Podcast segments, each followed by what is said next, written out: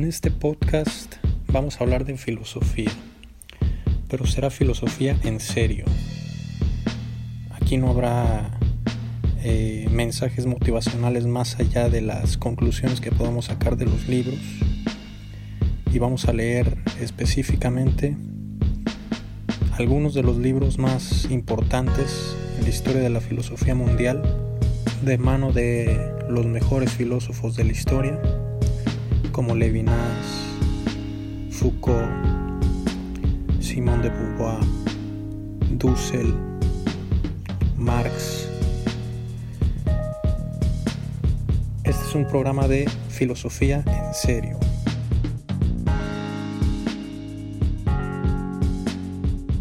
Bien, y vamos a entrar al subcapítulo 3. La trascendencia no es la negatividad. Continuamos con totalidad infinito. El movimiento de trascendencia se distingue de la negatividad por la que el hombre descontento rechaza la condición en que está instalado. O sea, no es lo mismo la trascendencia que la negatividad. No es lo mismo trascender el mundo o la trascendencia, que es lo mismo, la verdadera trascendencia, que es ir más allá del mundo que rechazar el mundo. No es lo mismo. La negatividad supone un ser instalado, colocado en un lugar en el que está en su casa. Es un hecho económico en su sentido etimológico. Sabemos que economía, su etimología es oikonomía, que deriva de oikos, y oikos es casa. Economía es esencialmente la administración de la casa. Y como la negatividad supone un ser instalado en su casa que rechaza la casa en donde está instalado, es entonces un hecho económico, la negatividad. El trabajo transforma el mundo, pero se apoya en el mundo que transforma. O sea, el trabajo cambia el mundo, lo vuelve otro, pero se apoya en el mundo que transforma si yo transformo un árbol en una mesa, cambié el mundo, ya es otro el mundo. Pero me apoyé en el mundo que cambié, pues el árbol estaba en el mundo, y la mesa ahora también está en, el, en ese otro mundo, pero sigue siendo el mundo. El trabajo transforma el mundo, pero se apoya en el mundo que transforma. El trabajo al que la materia resiste aprovecha la resistencia de los materiales. Es lo mismo. El mundo se resiste al trabajo, a mi trabajo, a mi transformación o a mi intención de transformarlo. Se resiste como negatividad. Pero yo aprovecho esa resistencia, aprovecho esa negatividad para transformarlo precisamente. Que la madera sea dura de cierta maleabilidad me sirve a mí. Su resistencia a transformarse me sirve para transformarlo, para transformar el mundo. La resistencia todavía es interior a mismo. Es lo mismo dicho de otra manera. Esta resistencia al mundo, o del mundo, mejor dicho, esta resistencia del mundo todavía es interior a mismo, todavía es el mundo. El negador y lo negado se afirman juntos, forman sistema, o sea, totalidad. El negador que es el yo y lo negado que es el mundo, se afirman los dos. Al transformar algo, yo me afirmo como negador. Y al transformar algo, lo negado se afirma como negado en el mundo. Los dos se afirman, los dos son en cierto sentido positivos y forman sistema, forman una totalidad. El médico que dejó sin realizar la carrera de ingeniero, el pobre que quería ser rico, el enfermo que sufre, el melancólico que se aburre sin motivo, se oponen a sus respectivas condiciones a la vez que permanecen vinculados a sus horizontes. el médico que dejó sin realizar la carrera de ingeniero, o sea, el médico que quiere ser ingeniero, rechaza su mundo de médico. No quiero ser médico, quiero ser ingeniero. Pero al querer ser ingeniero, es decir, al negar su carrera de médico, afirma la carrera de ingeniero, afirma el mundo. Pues el mundo en donde él es ingeniero sigue siendo el mundo. Al negar su carrera de médico, afirma su carrera de ingeniero. Y al afirmar su carrera de ingeniero, afirma el mundo. Niega el mundo a la vez que lo afirma lo mismo con el pobre que querría ser rico. Niega su mundo de pobre y afirma el mundo de rico, pero los dos son el mundo. El enfermo que sufre, lo mismo. El melancólico que se aburre sin motivo, se oponen a sus respectivas condiciones de pobre, de médico, de enfermo, de melancólico, a la vez que permanecen vinculados a sus horizontes, permanecen vinculados al mundo, permanecen vinculados a su vida, pues esa otra vida que quieren sigue siendo una vida, sigue siendo un mundo, ese otro mundo que quieren sigue siendo el mundo, sigue siendo la vida. El de otro modo y lo diferente que quieren siguen ateniéndose al aquí abajo que rechazan. Ese otro modo o eso diferente que quieren sigue siendo lo mismo, sigue siendo el mundo, sigue siendo la vida. Eso diferente o eso de otro modo se sigue ateniendo al aquí abajo que rechazan. Es decir, afirman lo que rechazan, afirman el mundo y rechazan el mundo. Los dos son el mundo, los dos son la vida. Ultimadamente afirman el mundo, afirman su vida, aunque sea una vida o un mundo de otro modo. Sigue siendo el mundo, sigue siendo la vida. El desesperado que querría la nada o la vida eterna pronuncia respecto de lo de aquí abajo un rechazo total este es un caso especial, el caso del desesperado que querría la nada o la vida eterna. El que quiere la nada es un suicida. Es el que no quiere nada ya, ya no quiere la vida, ya no quiere vivir. Se podría decir que es un caso especial en el que en este caso si quiere lo absolutamente otro pues no quiere ni ser médico, ni ser ingeniero, ni ser rico, ni ser pobre, ni ser melancólico, ni ser feliz, ni nada. No quiere nada, quiere morir. No quiere la vida. Y el que quiere la vida eterna, o sea, el que quiere morir en esta vida para ir a la otra vida, a esa vida que es absolutamente otra, también. Son casos especiales pero ni en estos casos estas intenciones, la de la nada y la de la vida eterna, se dirigen hacia lo absolutamente otro, ni siquiera en esos casos. Vamos a ver por qué. Pero la muerte para el candidato al suicidio y para el creyente continúa siendo dramática. ¿Por qué? En el dramatismo de la muerte se atestigua el anclaje o la afirmación de sus horizontes en el que están anclados. El suicida, cuando se encamina a la muerte, sigue siendo un camino dramático. No se acerca a la muerte en paz, eh, sin dramatismo. Lo mismo con el candidato a la otra vida, para el creyente, para el que cree en la otra vida. Morir les angustia, morir es drama. No es un paso que se toma ligeramente, sin peso, sin gravedad. En ambos, en el suicida y en el creyente de la otra vida.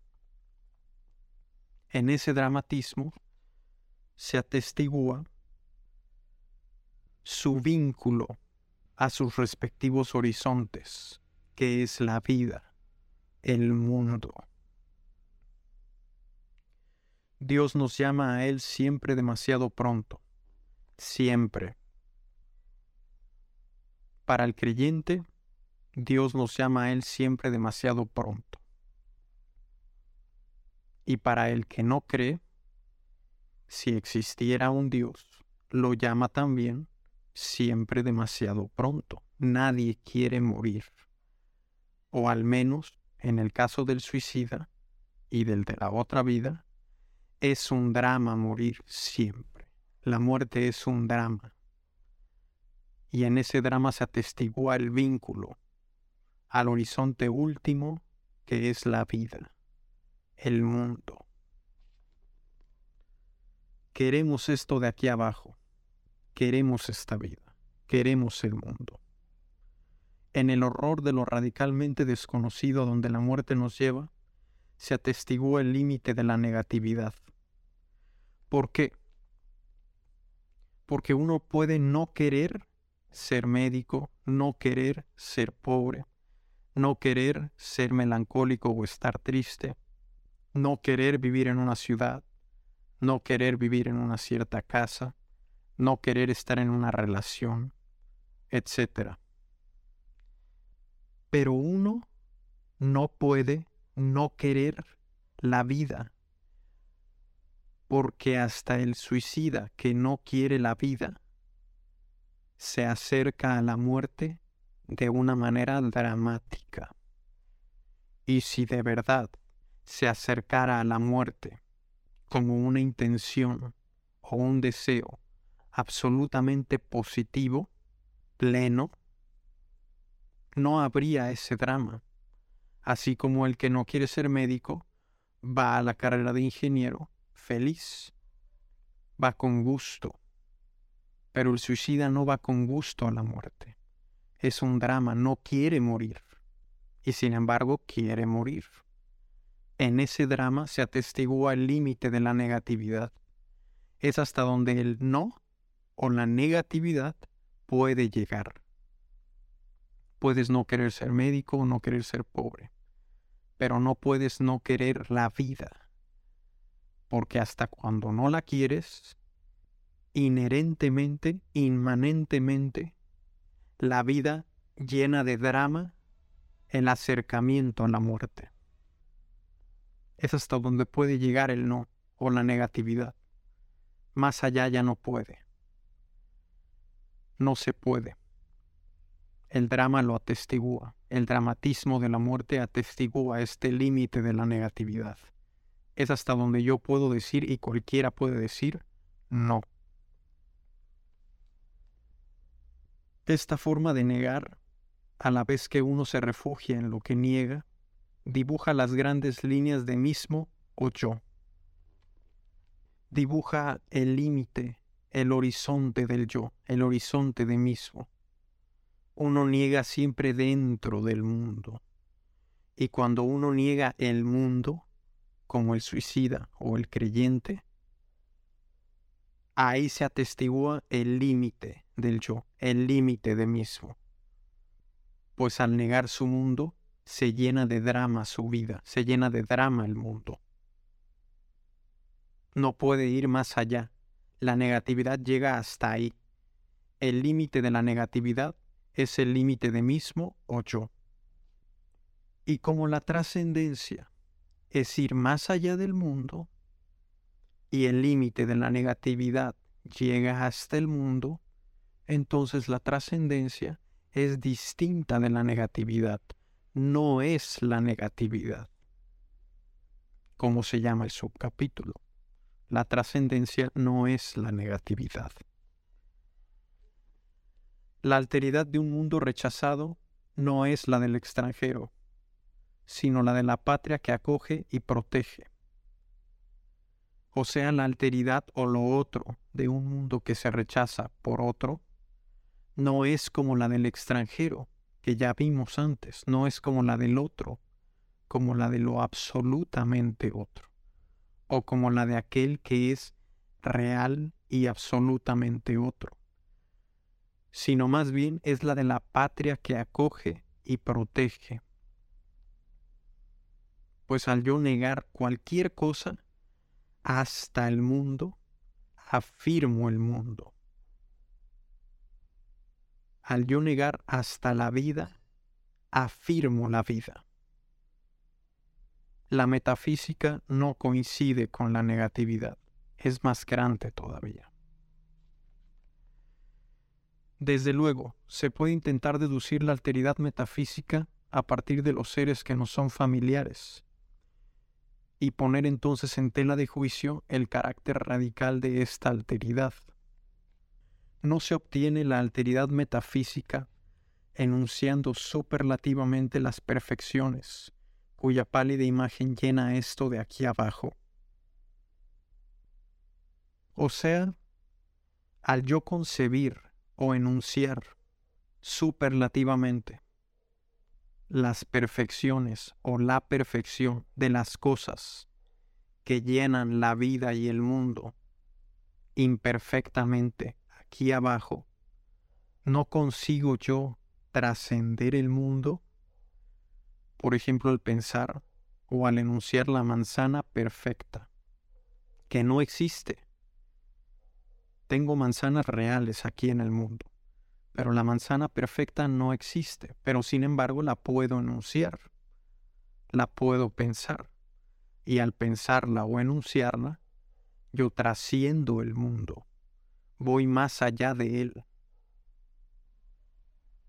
Por eso dice, se puede intentar deducir la alteridad metafísica, o sea, la alteridad de trascendencia real, a partir de los seres que no son familiares de estas cosas las paredes, los autos, los viajes, las ciudades, los alimentos, los deportes, las ciencias. Y poner entonces en tela de juicio el carácter radical de esta alteridad. No sería una alteridad radical la alteridad metafísica, porque se podría deducir, enunciando superlativamente, las perfecciones de las cosas imperfectas que están aquí abajo en esta vida, en este mundo. Pero la negación de las imperfecciones no basta para concebir esta alteridad. O sea, negar lo de aquí abajo para afirmar una perfección de lo de aquí abajo no basta para concebir esta alteridad metafísica y real. Precisamente la perfección sobrepasa lo que concebimos, desborda el concepto, designa la distancia. La idealización que la hace posible es un paso al límite, o sea, una trascendencia, un paso a lo otro, a lo absolutamente otro. Precisamente dice, cuando uno concibe lo perfecto, en realidad no concibe lo perfecto, pues lo que concibe sigue estando atado al mundo. La manzana perfecta sigue siendo una manzana, sigue siendo parte del mundo, emerge del mundo. Y cuando yo concibo una manzana, entre comillas, perfecta, no es perfecta, pues lo perfecto sobrepasa el mundo, sobrepasa lo concebido, y todo lo concebido está en el mundo, y todo lo concebido no es perfecto porque ha sido concebido, porque puede ser concebido, y la perfección no es posible de concebir. Desborda el concepto, designa la distancia la idealización que la hace posible, la idealización de la perfección, es un paso al límite, o sea, una trascendencia, un paso a lo otro, a lo absolutamente otro. Es como intentar alcanzar y trascender el mundo, concebir lo perfecto, pero lo perfecto en sí, y no una manzana perfecta, por ejemplo la perfección, la idea de la perfección, trasciende el mundo. Es un paso al límite.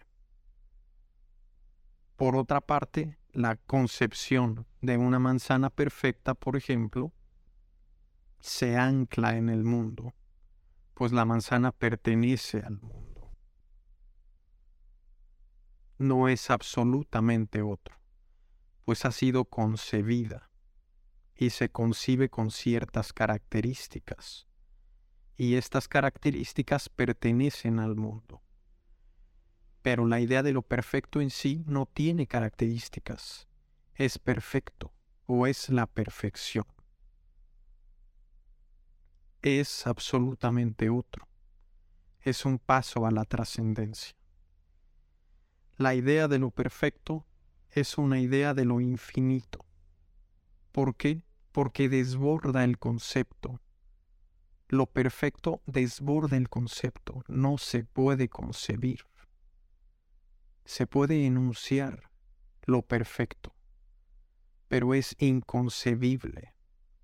Y todo aquello concebible forma parte del mundo. Y lo perfecto trasciende el mundo, es inconcebible. Y por lo tanto es la idea de lo infinito, pues no se puede atrapar. Y lo que se atrapa termina, se conceptualiza, se idealiza, se totaliza. Y lo que es intotalizable, inconcebible, sin posibilidad de idealización, es infinito, escapa desborda la conceptualización, desborda el concepto, lo sobrepasa. ¿Y qué es aquello que sobrepasa lo que no puede ser sobrepasado, que es el mundo, lo infinito, lo que no acaba, lo que no termina, lo que es infinito, lo que no se puede atrapar? lo que no se puede concebir, lo que no se puede pensar. Pues al pensarlo, lo totalizo, y si se totalizó, no es infinito. En cambio, lo infinito siempre desborda el concepto. La idea de lo perfecto es una idea de lo infinito. La perfección que este paso al límite designa no se quede en el nivel común al sí y al no, donde la negatividad opera. E inversamente, la idea de lo infinito designa una altura y una nobleza, una trascendencia. O sea, la perfección o lo perfecto no se puede deducir de lo imperfecto. Si yo niego lo imperfecto, no afirmo lo perfecto pues al afirmarse se totalizaría, se conceptualizaría el concepto, la idea de lo perfecto. Pero como lo perfecto sobrepasa el mundo, es inconcebible, es imposible de conceptualizar, no se queda entonces en el nivel común del sí y del no, no se queda en la negatividad en que yo niego lo imperfecto y afirmo como sí lo perfecto. Ahí, en ese nivel de lo común y del sí y del no, y de lo común me refiero al mundo, que el mundo es lo común a todo. En ese nivel en donde la negatividad opera no está la perfección. E inversamente, la idea de lo infinito designa una altura y una nobleza, un más allá, una trascendencia. Si yo digo no a lo imperfecto o niego lo imperfecto, no afirmo lo perfecto. E inversamente, lo perfecto es una altura, una nobleza y una trascendencia que no queda encerrada en el mundo decirle no a lo imperfecto no afirma, totaliza o mundaniza lo perfecto. Y lo perfecto, al ser perfecto, queda trascendente, queda como altura o como nobleza frente al mundo, como absolutamente otro. El primado cartesiano de la idea de lo perfecto respecto de la idea de lo imperfecto conserva así todo su valor.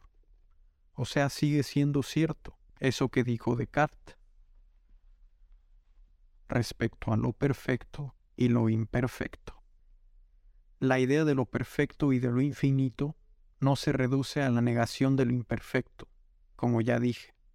No es la negación de lo imperfecto como se obtiene lo perfecto, pues la negación cae en el sí y en el no, en la totalidad, en el mundo. Y lo perfecto es intotalizable, inconcebible, incapaz de totalización. La negatividad es incapaz de trascendencia. La negatividad no puede o es incapaz de llegar o de lograr la trascendencia. Pues en el no se afirma algo y al afirmarse se totaliza. Es dialéctica. La dialéctica sigue en el mundo, sigue estando dentro del mundo la dialéctica en donde algo se niega para afirmarse otra cosa. La negatividad es incapaz de trascendencia. Esta designa una relación con una realidad infinitamente distante de la mía. La trascendencia designa una relación con una realidad infinitamente distante de la mía, sin que por ello esta distancia destruya esa relación, y sin que esta relación destruya esa distancia como ocurriría en las relaciones interiores a mismo.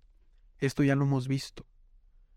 La relación del lenguaje es una relación sin relación, es una relación metafísica en donde los términos no son términos, se relacionan sin abatir la distancia. Como dice aquí en otras palabras, esta designa la trascendencia una relación con una realidad infinitamente distante de la mía, sin que por ello esta distancia destruya la relación.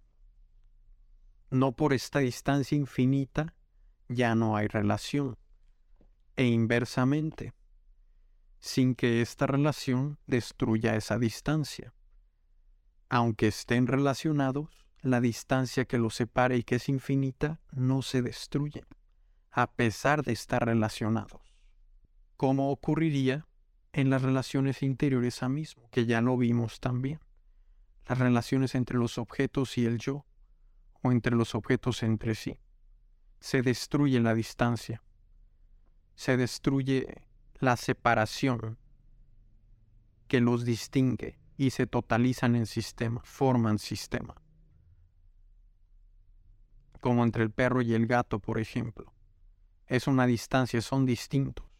Pero cuando digo animales, se destruye esa distancia y quedan totalizados en un concepto, animales. Continúa, sin que esa relación se convierta en un implantarse en otro y confundirse con él, sin que la relación atente contra la identidad misma de mismo, contra su ipseidad, sin que haga callar la apología, sin que tal relación se vuelva apostasia y éxtasis.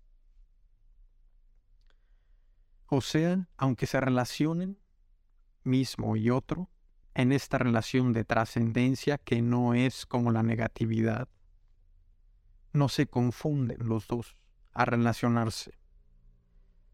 Tampoco atenta esta relación contra la identidad misma de mismo, esta identificación o esta obra original de la identificación que es mismo no se ve afectada por la relación con lo absolutamente otro, contra su ipseidad.